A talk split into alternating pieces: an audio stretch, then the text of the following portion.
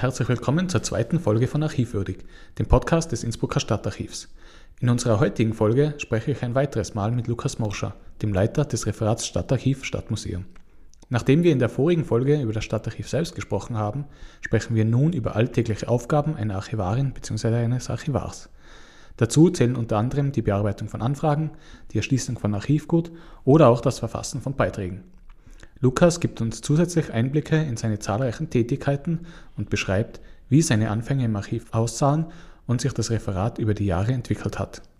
Das alles und noch mehr erwartet euch und damit ab in die Folge. Lukas, danke, dass du dir bereit erklärt hast, eine Folge mit mir zu machen.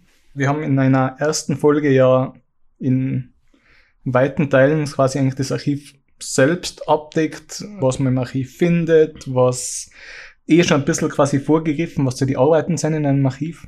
Oder in unserem Archiv eigentlich. Und vielleicht, dass wir jetzt ein bisschen wirklich auf so Arbeitsschritte nochmal im Detail eingehen.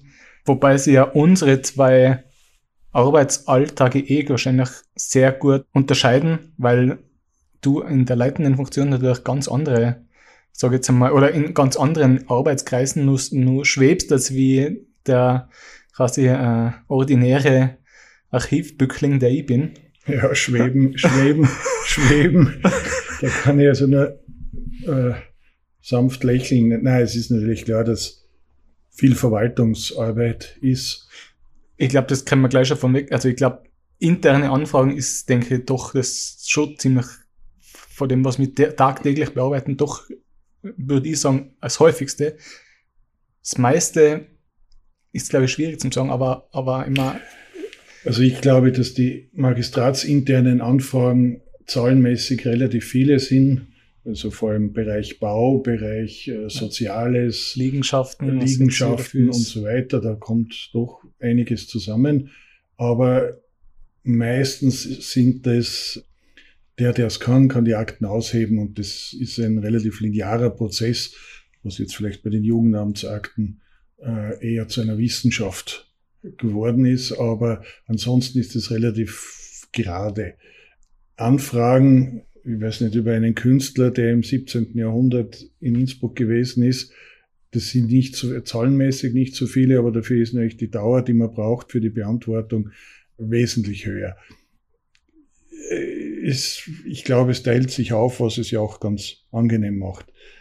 Das Beantworten von Anfragen ist ein Teil, aber natürlich auch neu eintreffendes Material zu sichten oder Angebote zu, anzuschauen. Also ein Teil des Reizes dieses äh, Berufs ist ja auch der unendliche Facettenreichtum. Ob es jetzt äh, irgendein Hinweis ist, dass in irgendeiner Auktion was Interessantes ist, selber komme ich gar nicht dazu, also im Dienst sowieso nicht, äh, Auktionskataloge anzuschauen die mir ja regelmäßig zugeschickt werden. Ja, ja, ja. in der Post bei uns. Aber Gott sei Dank haben wir ja auch Sympathisanten, die einfach sagen, hast schon das gesehen, hast schon jenes gesehen. Das hilft auch. Aber auch wenn jemand äh, entweder was eine Fotosammlung vorbeibringt vom Opa, der verstorben ist, oder auch einmal was verkaufen will, diese Sachen zu sichten, sind sehr reizvoll, ist aber natürlich auch sehr verantwortungsvoll. Man gibt das Geld des Steuerzahlers aus, will aber auf der anderen Seite den, der da vielleicht nichts wissend kommt, auch nicht schlecht behandeln. Das ist dann immer eine Abwägung, aber meistens kommt man dann auch auf einen grünen Zweig. Auf einen grünen Zweig, ja. Also wenn jemand äh, schon mit falschen Vorstellungen kommt und, und dann muss es halt wieder mitnehmen. Das Kommt ganz selten, aber doch auch vor. Aber dieser Teil ist sicher was, was auch viel Erfahrung braucht. Ich habe ja zehn Jahre, während dem Studium habe ich ja zehn Jahre im Handel gearbeitet, im Kunst- und Antiquitäten- und Antiquariatshandel gearbeitet. Ich kenne da alle Facetten von Menschen, die Sachen verkaufen wollen. Und ja, da muss man halt einfach fair einem Menschen gegenüber sein, aber auch vor allem auch dem Steuerzahler gegenüber. Na, dann würde ich sagen, nehmen wir jetzt quasi gleich den Fall her. Jetzt übernehmen wir, mach, lassen wir es ein Fotoalbum sein. Übernehmen wir oder kaufen wir, je nachdem, äh, ein Fotoalbum von einer Privatperson, einem Auktionshaus, ist ja jetzt in dem Fall nicht extra tragisch, man schon dann im, im, im feinen, im, im Beim Preis schon. Ja, ähm, wir haben das jetzt da, das heißt, wir gehen jetzt in die Bearbeitung. Das heißt, wir, natürlich ist, also das ist ja immer das große Thema Provenienz, äh, also es ist natürlich immer abzuklären, das ist natürlich in Zeiten, wo man Herz natürlich immer in die Medien bei den großen Sachen mit Malereien aus den Nazi ähm, äh, gestohlenen Sachen, das ist jetzt bei uns natürlich eher weniger der Fall, oder ist das dann ein Fall bekannt? Mir ist keiner bewusst jetzt. Das heißt, wir haben jetzt das Fotoalbum da und wir gehen jetzt in die Arbeit. Wir werden es wahrscheinlich entweder gleich in einem ersten Schritt versuchen zu digitalisieren, wenn es möglich ist. Äh, ich würde einen Schritt vorher anfangen. Ja. Also wir haben es übernommen, weil es einen Innsbruck-Bezug hat. Das stimmt. Das, das äh, ist, äh, ist einmal der erste Schritt. Entweder die Menschen sind in Innsbruck, aus Innsbruck bedeutende oder weniger bedeutende, oder die Motive sind in irgendeiner Verbindung mit Innsbruck, kann auch sein, zum Beispiel mit der Universität oder sowas. Mhm. Das ist einmal der eine Teil der Geschichte. Der andere Teil der Geschichte ist, je, also kleine, ein Fotoalbum, wo es um geringe Stückzahlen geht, werden wir wahrscheinlich selber digitalisieren. Größere Sammlungen werden bei vertrauenswürdigen Digitalisierungspartnern auswärts digitalisiert. Wobei das, wie gesagt, ja nicht immer, also das kann ja im Gleichschritt gehen, dann die Digitalisierung geht ja manchmal entweder im Voraus dann schon oder erst im Nachhinein. Das kommt ja drauf an. Das kommt drauf an, aber man strebt an, irgendwann ein Digitalisat genau. vorliegen zu haben, die dann je nach Zahl automatisiert oder nicht ins System eingespielt werden, aber besprochen, beschrieben äh, und recherchiert werden müssen. Also äh, wenn Sie jetzt, keine Ahnung, Viktor Franz Hess ist, dann muss man halt auch die Lebensdaten raussuchen oder solche Dinge. Und da ist halt dann auch immer die Frage, wie sehr geht man bei einer Beschreibung ins Detail, wie viel Rechercheaufwand treibt man oder wie viel schreibt man, dass das Objekt auffindbar ist, wenn jemand zu Viktor Franz Hess recherchiert. Das ist eine schwierige Gratwanderung. Äh, wenn man sich ein Foto vorstellt, beispielsweise vom, vom, vom Landhausplatz. Da habe ich, also jetzt von, wenn ich jetzt vom, vom Casino weg oder vom Hochhaus weg auf, auf den Landhausplatz schaue, habe ich das Landhaus drauf, die Divak drauf, zahlreiche Gebäude drauf. Vielleicht noch Stiegeln. Ja. Bitte? Vielleicht noch Stiegeln nebenbei. Ja, Zum Beispiel dann die, die Denkmäler ja. drauf, das Freiheitsdenkmal drauf, ähm, die Straßen, also Wilhelm Kreisstraße und Salurner Straße vielleicht drauf. Vielleicht noch historische Autos. Dann kommen die historischen Autos, historische Kleider, Kleidungen, Werbungen auf Hausfassaden oder ähnliches, vielleicht Litfaßsäule mit Plakaten. Äh, vielleicht ist gerade in der Feierlichkeit, deswegen die Musik, die Schützen, genau. der, die Landjugend und wir sie alle hassen. Und dann ist noch die Frage, von wo im, im Hochhaus ist die Foto, ist die Aufnahme fotografiert worden? Von also wem? vom Café, vom Hochhauscafé ja. und so weiter. Äh, und dann hat man noch im Hintergrund die Nordkette mit allen möglichen und unmöglichen, also Möglichkeiten, die man da noch sieht. Äh, und jetzt haben wir noch keine Besonderheiten. Das heißt, ein relativ banales Foto von mir aus 1955 böte so viele Ansatzpunkte, die beschreibungswürdig sein können, dass man kann da auch wahrscheinlich Tage recherchieren, um alles zu beschreiben oder eben nicht. Und diese Abwägung zu treffen, wie weit geht man und wie weit nicht, ist sicher viel mit Erfahrung und auch von, von der einzelnen Persönlichkeit. Der eine ist, will eher Masse weiterbringen, der andere lieber in die Tiefe gehen. Aber das zeigt, dass selbst ein banales Foto schon auch sehr, sehr viel Arbeit äh, machen kann. Und ja, und das muss man halt schauen, dass man das in einem vernünftigen Maß behält. Genau. Und dann ist noch, selbst wenn das bearbeitet, beschrieben, digitalisiert ist, dann ist natürlich für die Verwahrung muss das ja nochmal meistens beschriftet und umgepackt genau, werden. Je nachdem Album, das Album vom ist, Album geredet. Muss man schauen, aber, aber muss man schauen, aber im Idealfall sagen wir es mal so. Man muss es noch in säurefreies, alkalisch gebuffertes Papier eingeschlagen werden mhm. und beschriftet werden und dann fachgerecht in einer Schachtel versenkt werden. Genau, damit das quasi und am richtigen Ort. Am richtigen Ort. Oder am der, vorgesehenen Ort. Ja. Und natürlich, das ist ja auch immer eine Diskussion, die Arbeit mit bloßen Händen, mit Stoffhandschuhen oder mit Kunststoffhandschuhen.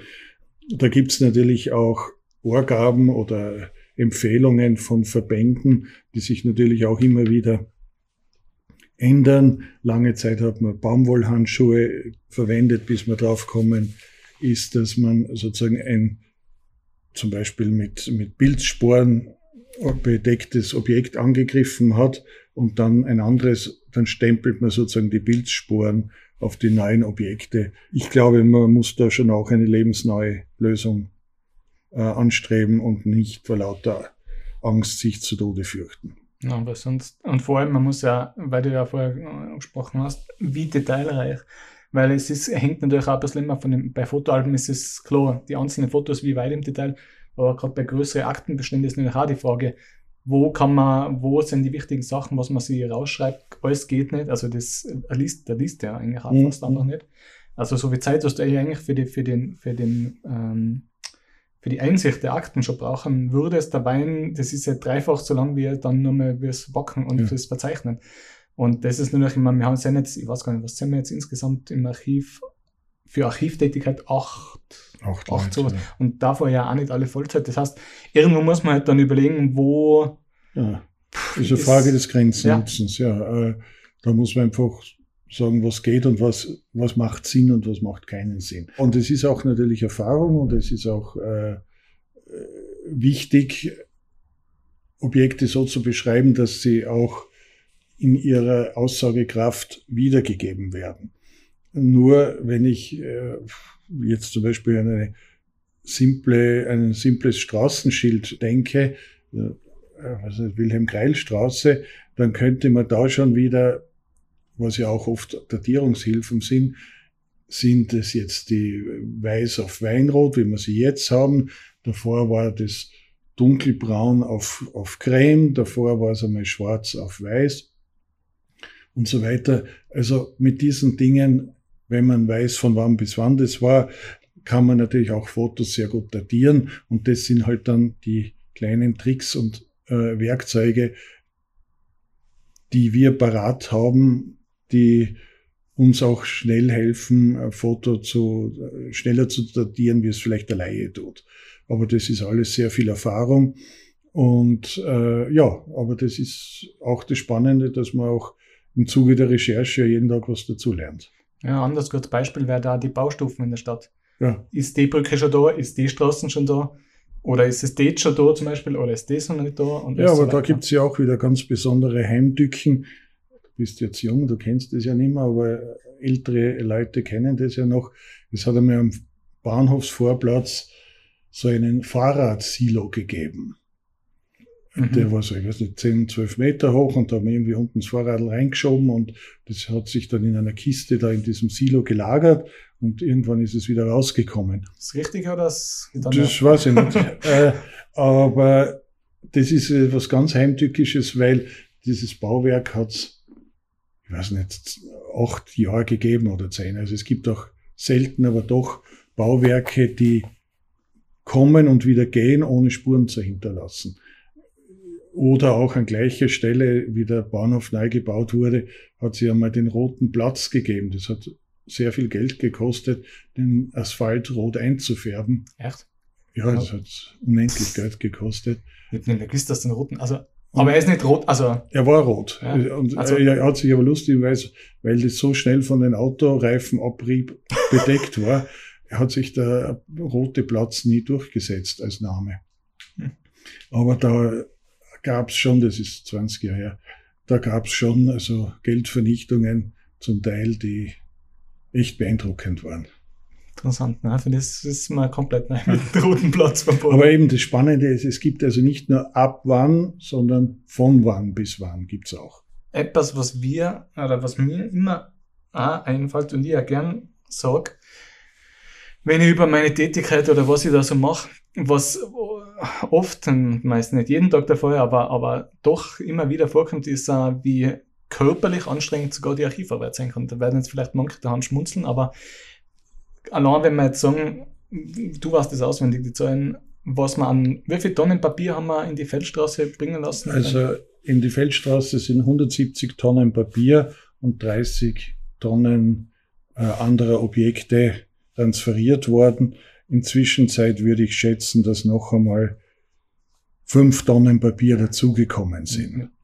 Ja, also, und die müssen ja, also es ist ja nicht so, dass die, die müssen, äh, klar, die Lieferung daher ist mit LKW und so weiter, aber die müssen ja auch verräumt, umgeräumt teilweise.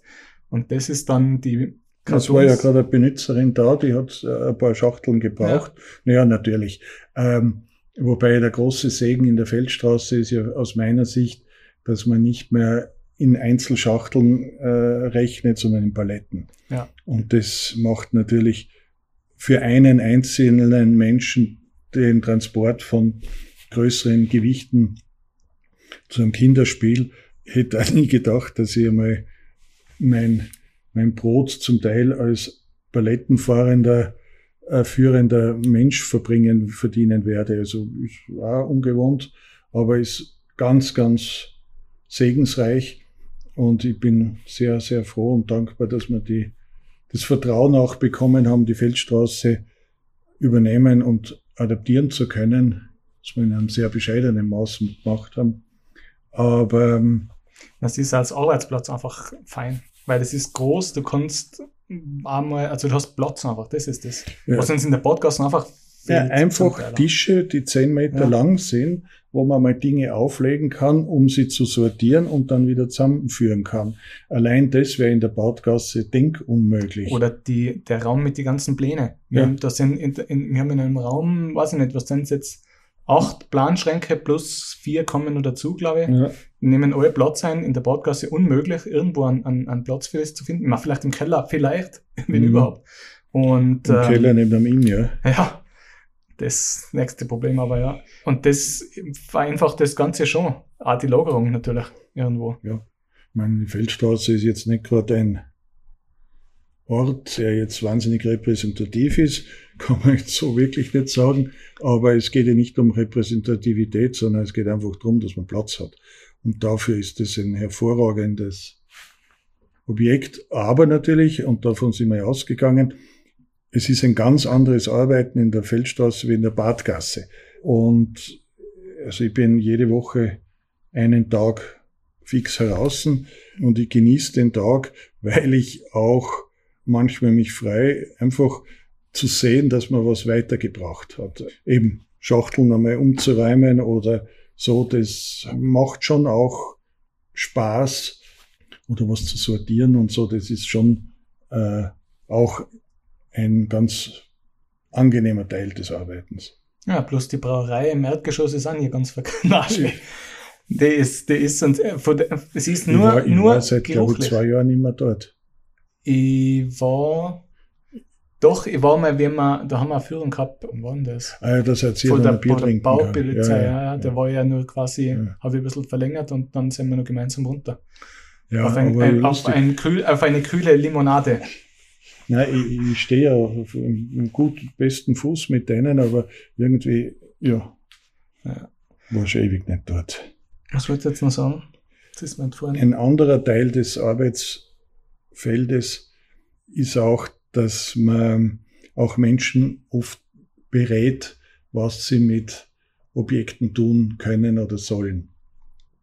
Äh, sei es konservatorisch, restauratorisch, sei es äh, auch Verkauf oder Nichtverkauf, äh, auch solche Dienstleistungen passieren relativ häufig, von denen man nachher natürlich nichts sieht. Aber das ist auch, glaube ich, eine wichtige Funktion, wenn man also sagt, Vorsicht, das ist jetzt was Wertvolles, das gehört ins Dorotheum oder sowas. Ganz beliebt sind natürlich äh, Wohnungsauflösungen, die, wenn man da ein bisschen schauen kann, ob noch was fürs Archiv dabei ist und wenn man da dann sagen kann, Vorsicht, da sind noch wertvolle Sachen, macht es auch Spaß und passiert auch immer wieder einmal. Und die Menschen sind erleichtert, dass Dinge nicht weggeworfen werden, die für uns von Interesse sind. Das ist also etwas, was wir auch sehr gerne und sehr kurzfristig machen können und haben da schon die interessantesten Objekte aus den unscheinbarsten Wohnungen heraus getragen. Ich kann mich an einen Fall, der ist auch schon bald 20 Jahre her, ja, ist er schon.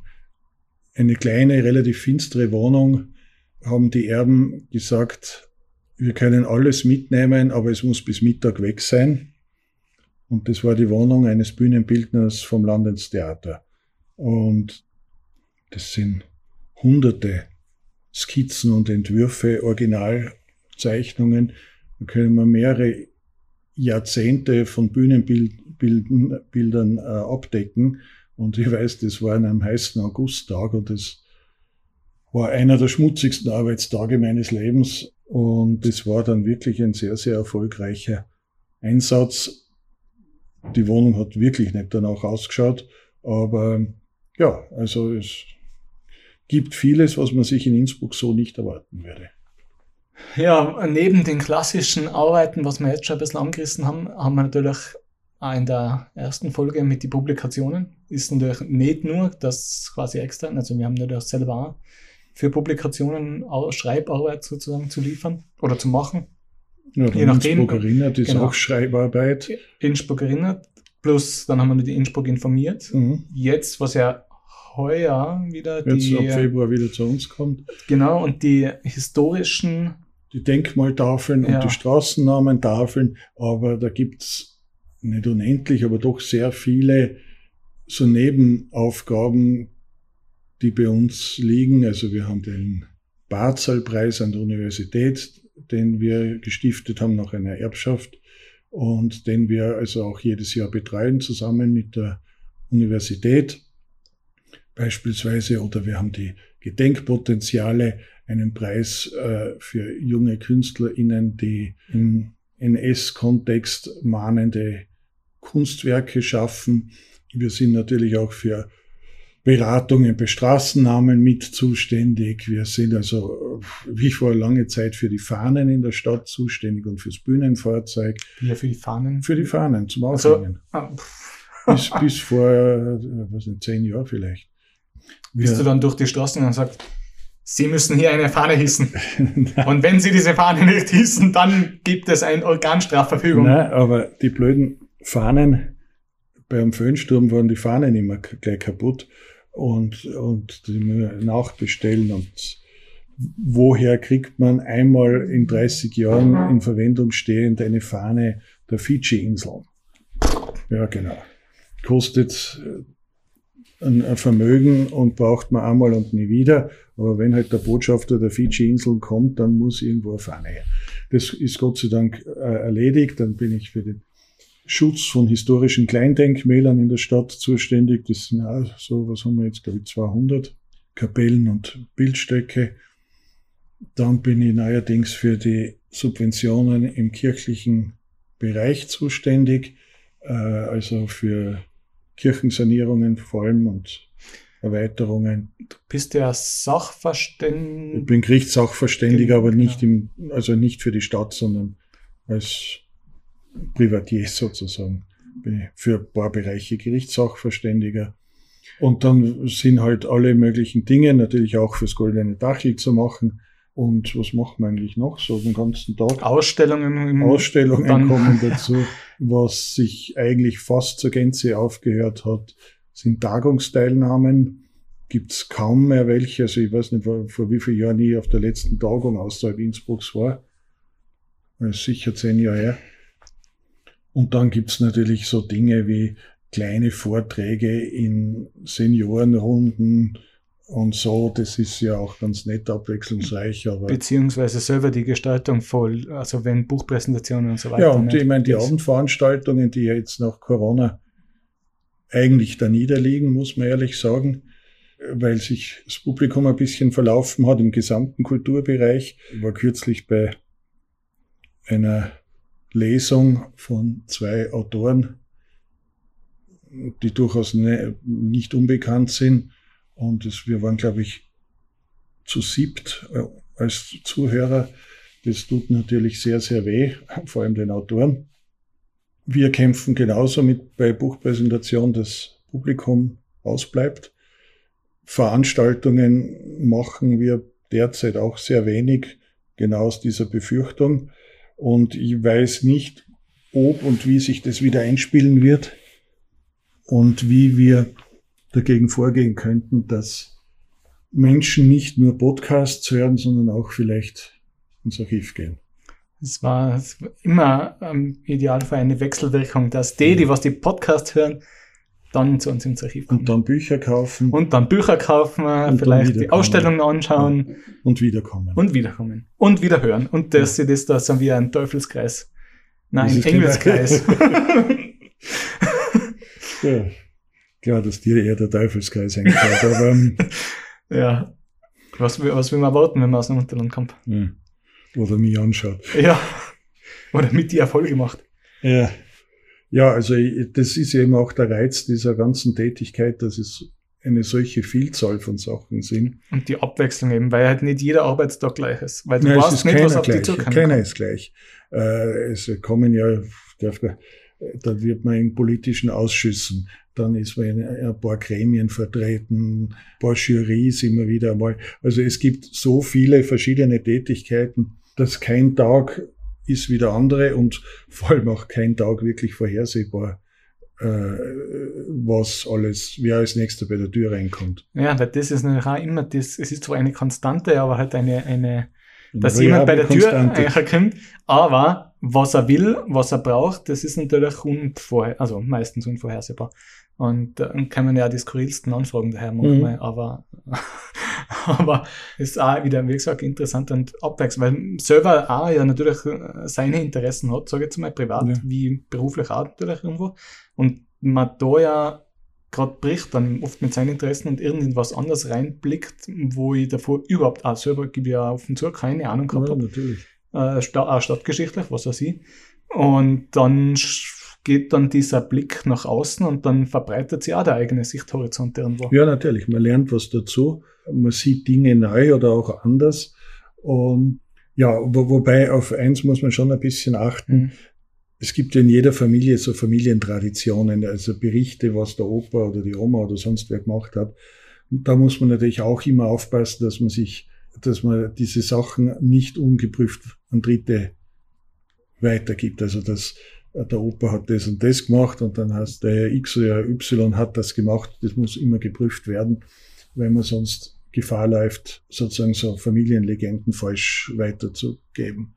Ähm, das ist äh, nicht ganz unproblematisch. Und natürlich, wir treffen ja auch auf Charaktere aller Art, im Guten wie im weniger Guten, die, die einen auch ziemlich strapazieren. Ich denke, mit Gruseln ein bisschen an die, ähm, wie der Adolf-Bichler-Platz umgebaut wurde, gab es einen der Hauptbürgerbewegungsmenschen, der da sehr aktiv war und der ist regelmäßig zu mir gekommen, um mir einerseits die Plakate zu bringen, die sie aufgehängt haben, was ja sehr schön ist. Haben wir jetzt noch, glaube ich, sechs Ordner voll. Und auf der anderen Seite war die sehr anstrengend und eigentlich immer so mehr oder minder stark betrunken. Und das war dann immer eine sehr schwierige, ein sehr schwieriger äh, Termin. Und den auch, äh, da musste man dann immer kräftig lüften. Und so, also es gibt auch schwierige Fälle, mit denen man zu tun hat. Der Betreffende ist leider dann an, kurz darauf an einer Leberzirrhose verstorben. Äh, und so, das ist, ist, man hat das ganze Bandbreite durch. Äh, zu den schönsten Erinnerungen finde ich, es gibt äh, so ein Buch über das Innsbrucker Alltagsleben und da ist ein Foto von einem Polizisten drauf. Also auf dem Cover. Auf dem Cover. Und dieser Polizist war ein französischer Besatzungssoldat und dessen Sohn hat nichts ahnend vor ein paar Jahren in Innsbruck in einer Buchhandlung so umgestöbert und sieht das Foto seines Vaters am Cover drauf.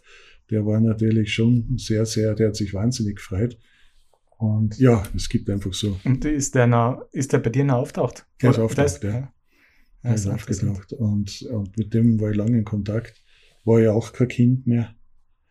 Also man erlebt im Laufe der Jahre schon interessante Person, Personen und Persönlichkeiten, aber eben auch schön, wenn man einfach am Volksschüler beim Quiz über die Altstadt einmal helfen kann. Wie viel Schindeln hat das goldene Dachel? das ist, da gibt's immer so zum Schulschluss sogar so Kindergruppen, die dann rumlaufen. Ja, die laufen immer mit dieser Schnitzeljagd. Ja, ja, genau. Das Lustigste ist, ist dann, wenn einer wief genug ist und sagt, wir gehen ins Stadtarchiv und haben dann vielleicht, wenn man ihnen hilft, das Quiz relativ rasch erledigt. Ja, auf die Idee, glaube ich, war als Kind. Vor allem, das sind ja meistens, was sind denn das? Das sind ja keine Volksschüler, oder? Ja, ich konnte damit auch so Schwarkinder einschätzen. Weiß ich nicht, aber jetzt waren sie eh schon länger nicht mehr, aber früher sind die immer gleich einmal da gewesen. Mhm. Ich kann mich auch noch gut erinnern, sie sind immer unten an der, an der, ja. an der, an der Kasse vom Museum aufgeschwappt und dann sind sie aufgeschickt worden. Mhm. War eh witziger immer irgendwie. Was hätten wir sonst noch an Tätigkeiten, was erwähnenswert ist?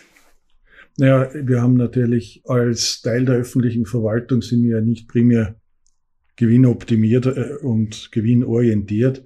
Und ich sehe ganz gezielt und ganz bewusst auch die Aufgabe für die öffentliche Hand, die eh viel zu wenig dafür tut, dass äh, Menschen mit verschiedenen Behinderungen auch einen Job haben.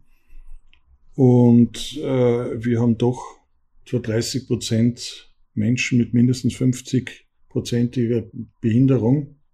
Das halte ich für ganz wichtig. Das ist auch, sind auch alle von mir bewusst angestellt worden oder übernommen worden. Das sind ja auch Leute, die aus dem Rathaus weg mussten, weg wollten, dabei. Und ich glaube, dass das viel zu wenig in der öffentlichen Verwaltung oder in öffentlichen Betrieben gemacht wird, dass Menschen mit Behinderung im Rahmen ihrer Möglichkeiten eingesetzt werden. Wir haben auch jemanden mit 100% Behinderung und nach 20 Jahren hat die jetzt auch eine Assistenz bekommen. Es relativiert den eigenen Blick auf die eigene Gesundheit, aber es ist auch für viele dieser Leute ganz wichtiger Teil ihres Lebens geworden.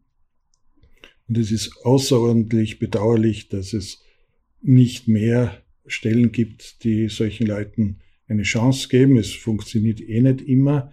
Manchmal ist es auch nicht gegangen, aber die meisten dieser Projekte, äh, Integrationsprojekte funktionieren, glaube ich, gut bis sehr gut. Ja. Und was mich unendlich grantig macht dabei ist, im Verwaltungsbereich werden die Menschen so behandelt, als wären sie voll einsatzfähig und sind aber aufgrund ihrer Behinderung nicht voll einsatzfähig. Und dann hört man, du hast eh so viel Leid, du hast eh so viel Leid äh, dazu bekommen, aber keiner sagt, dass die nicht voll einsatzfähig sein können oder äh, nicht müssen. Aber das ist ärgerlich, dass die also sozusagen im Dienstpostenplan als Gesunde gezählt werden, aber nicht ganz gesund sind. Trotzdem würde ich keinen freiwillig hergeben, aber das halte ich schon für eine sehr, sehr wichtige und völlig unterschätzte Aufgabe der öffentlichen Verwaltung. Auf der anderen Seite haben wir ja auch die Möglichkeit, mit Praktikanten zu arbeiten, vor allem im Sommer. Stimmt, genau, das wird ja ansprechen, Praktikanten. Und da ist die Verwaltung sehr, sehr großzügig uns gegenüber, dass wir sehr viele uns und auch über viele Monate haben können. Ich glaube, heuer waren wir gleich vom Mai bis, eigentlich bis Oktober. November eigentlich sogar. Bis November und dann kommen noch die so Ausbildungspraktikanten mhm. dazu, die kommen dann auch noch. Aber wir haben doch sehr viele gehabt und dafür sind wir sehr dankbar und ich glaube auch, dass die Praktikanten die entweder im Studium stehen oder vor einer Studienwahl stehen, daraus auch sehr großen Gewinn ziehen können und sagen, das will ich studieren oder lieber doch nicht. Ja, ja weil wir haben ja eh gerade heuer einen Schwung natürlich Studenten gehabt, mitten im Studium, mhm. und was im Studium Anfang waren. Die sind dann eben, was sind die, 19, 20 sowas. Aber wir haben natürlich auch eine, eine ich glaube, zwei Monate waren drin, wo wir dann eigentlich hauptsächlich Schüler gehabt haben, die was halt, glaube ich, kurz vor der Matura stehen. Mhm. Das ist natürlich auch interessant, weil das ist ja für uns irgendwo ganz unterschiedlich dann, ich meine, die Personen sind ja in einem ganz anderen Lebens, Lebensabschnitt. Äh, ja. Aber es ist trotzdem alle irgendwo quer durch interessant. Ja, und so quer durch, dass der älteste Praktikant, den wir je gehabt haben, war 58. Ja. und ja. heuer haben wir auch, die Claudia ist 54, 55. Ah, irgend sowas, glaube ich, ja. Ohne ihr jetzt. Ja, keine Ahnung. Ohne, ohne, nicht, dass, er, dass sie dann eine Rückmeldung kriegt. ein fliegendes Messer. Ähm, Nein, äh, aber es ist auch schön, wenn man Leute, die später Studium machen, dass die dann auch äh, sozusagen erste fachliche Gehversuche machen können, die ja mit einer ganz anderen Interessenslage studieren und äh, dann auch nicht mehr in das, das hauptberuflich machen wollen, sondern vielleicht begleitend. Man muss ja sagen, es, es sind gerade, ich sage mal, im historischen oder wer historisch arbeiten will, Arbeitsplätze sind ja auch immer nur überschaubar vorhanden. Nicht? Ja. Was gibt's? Das gibt es, also natürlich gibt es mehrere Optionen, aber so die großen Institutionen wie jetzt das Stadtarchiv, das Landesarchiv, Landesmuseen, immer dann ist dann eh schon bald relativ eng. Und, und Uni halt, ja. Ja, aber, und die Uni natürlich eh, klar. Aber das heißt also, man kann eigentlich eh nur über Projekte oder sowas versuchen, Fuß zu fassen, aber da sind natürlich Leute, die mit 40 oder was zu studieren beginnen, um das als Neigung zu machen, äh, haben den großen Vorteil, dass sie mit einer ganz anderen Lebenserfahrung dann arbeiten als jemand, der noch nie in einem Büro gearbeitet hat oder so. Also äh, das, das, das ist schon auch für uns sehr hilfreich.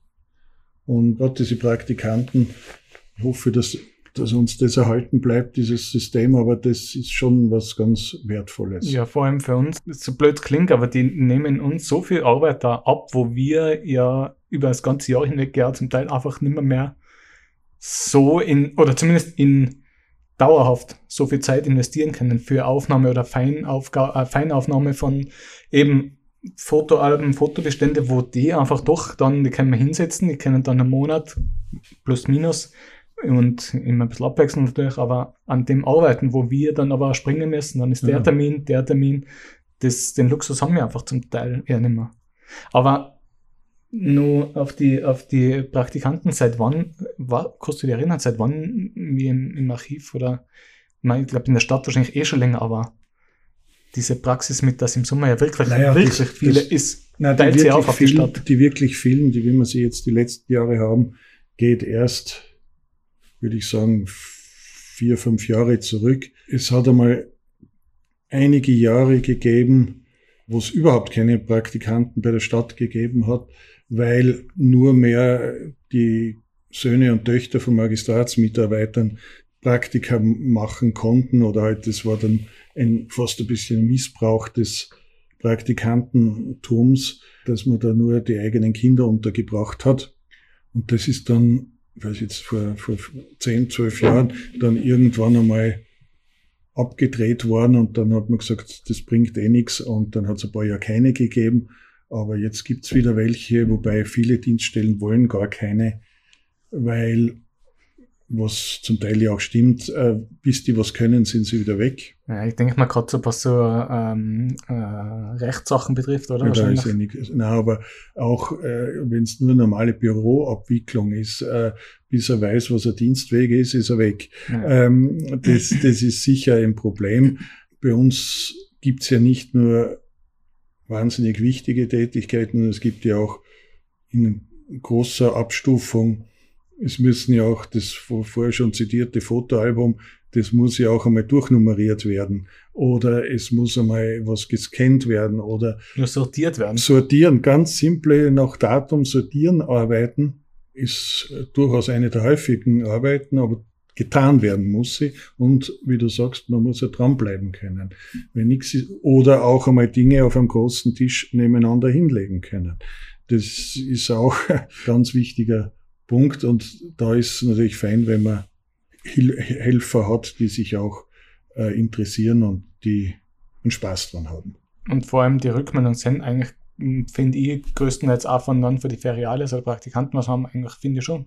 Also, was jetzt, die negativen kommen aber schwierig zurück, aber Ja, ich kann mich nicht erinnern, dass jetzt große Beschwerden waren, also nicht jetzt um da uns selber da auf die Schulter zu klopfen, aber wir haben halt einfach auch den Vorteil, dass wir ganz unterschiedliche Tätigkeiten haben, was jetzt auch nicht ja, immer alltäglich sind. Wir haben aber auch ein paar unter den Fixangestellten auch ein paar jüngere Leute, also nicht nur so alte wie die und mich, sondern ähm, ich meine, die werden aber, was ein Pascal ist, äh, der ist ja. an 30, glaube ich, Ende, nein, Ende 90, ah, Ende 90 sage ich schon, Ende 20.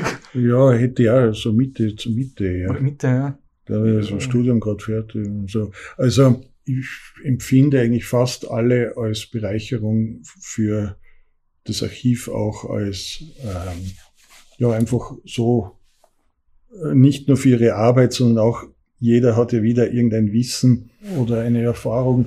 Das ist dann schon ein sehr hilfreiches Geschäft. Was wir vielleicht nicht haben und äh, wo wir ja immer ausweichen müssen, ist jetzt zum Beispiel, wenn es restauratorische Sachen ist. Also ja. wir haben jetzt keinen fixen, das könnten wir vielleicht an der Stelle erwähnen, wir haben keinen fixen Restaurator im Team. Ähm, wäre schön, ja. Wäre schön, ja. Ist aber. Äh, aber wir haben auch zu wenig, glaube ich, wahrscheinlich, oder? Nein, wir hätten schon. Ja, oder, ja. Also wir haben Papierrestaurator, wir ja, haben ein Lebenswerk. Haben wir keinen, werden wir auch keinen kriegen, fürchte ich.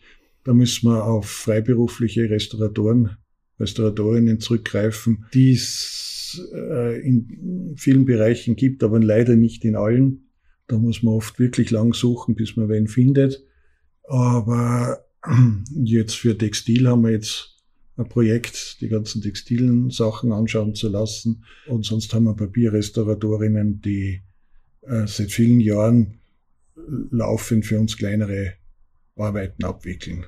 Ich glaube, damit haben wir eigentlich die Arbeitsschritte, glaube ich, die vielen Arbeitsbereiche mal ganz gut abdeckt. Wir okay. könnten überlegen, ob man im Nachhinein, ja. Was vielleicht auch äh, in, von Interesse sein könnte, ist die Frage, wie kommen Akten von der Bautgasse in die Feldstraße und retour? Ah ja, kann man nur, ja. Äh, naja, weil natürlich wir sitzen in der Bautgasse und das Material liegt zu einem gewissen Teil in der Feldstraße. Wobei das, die Akten des täglichen Gebrauchs, Bau, Gewerbe, liegen schon in der Bautgasse, aber dennoch muss man öfters was hin und her transportieren. Und wir haben eine Ausschreibung gemacht für so Pendeltransporte und wir haben einen fast schon zur Familie gehörenden Kleinstspediteur, also Einmannspedition. Und das ja. ist ein vertrauenswürdiger Mensch, der über ein Schleusensystem, wenn er außerhalb der Dienstzeit kommt, die Materialien hin und her transportieren kann. Und das funktioniert eigentlich hervorragend.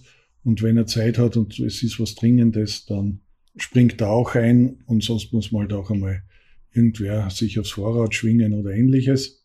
Und Transporte, was wir zum Teil dann auch wieder, wo wir ja schon mal geredet haben, zu, sei es Landesarchiv, Volkskunst oder halt die Landesmuseen, äh, übernimmt er ja für uns. Übernimmt also, er zum Teil auch, wobei wir für Kunst, Kunstobjekte ja. haben wir, äh, holen wir verschiedene Fachspeditionen, Kunstspeditionen Ah, es wird halt jedes Mal noch Angebot gemacht. Das ist, das ist ein Punkt, der auch ein bisschen zeigt, dass wir so eigentlich einen sehr guten Draht zu verschiedenen Kleinfirmen haben, die, also ob es jetzt die Buchbinder sind, ob es eine Einmannspedition ist. Insofern sind wir wahrscheinlich eher eine dieser Stellen, die diese städtische Infrastruktur aufrechterhalten, weil wenn wir und andere Bibliotheken nicht den Buchbindern vor Ort Aufträge geben würden, würden bald keine Buchbinder mehr existieren.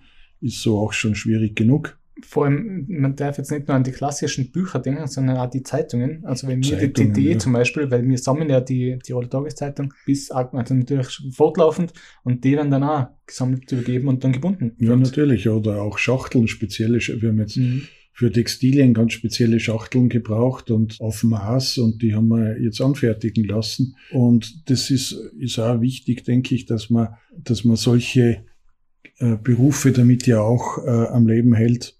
Und wir kriegen genau das, was wir brauchen. Das ist, glaube ich, auch so eine kleine Nebenfunktion, die man da hat.